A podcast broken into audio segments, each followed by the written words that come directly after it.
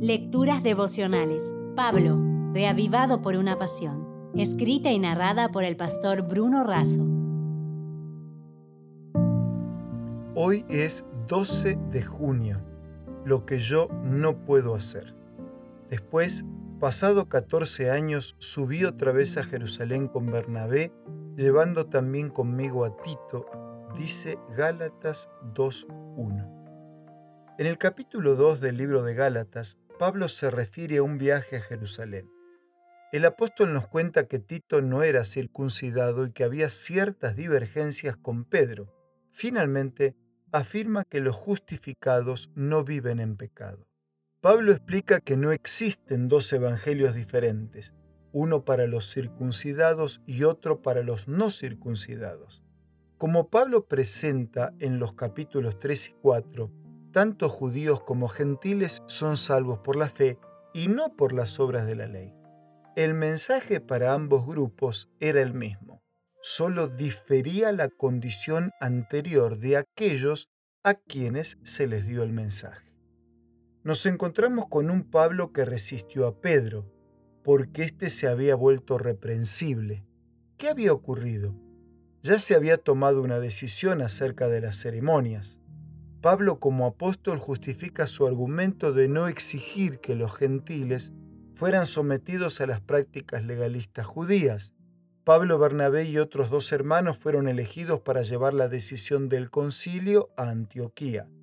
Por el hecho de que Pedro haya sido favorable a la decisión y sin duda haber concordado con ella, difícilmente se podría decir que había una controversia entre él y Pablo ellos estaban de acuerdo, por lo menos sobre los principios generales.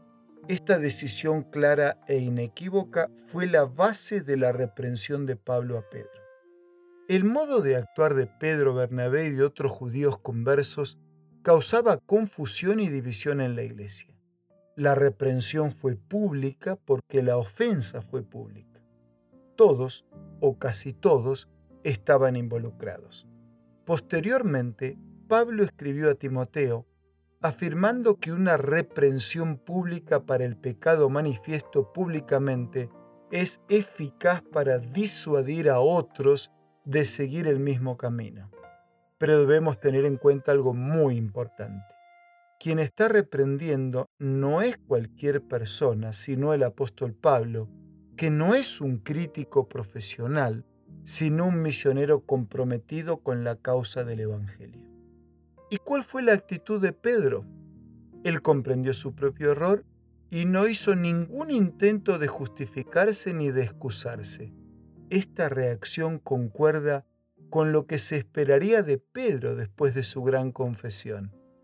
Ella lo distingue como un hombre de noble estatura espiritual. Y con un abrazo y una declaración de Elena de Huay concluyo nuestra reflexión de hoy. El verdadero evangelio impacta tanto a los oyentes como a los hablantes, a las ovejas como a los pastores. La predicación de Pablo fue también el gran tema de la reforma. Y junto con mi abrazo y una declaración de Elena de Huay, concluyo nuestra reflexión de hoy. ¿Qué es la justificación por la fe?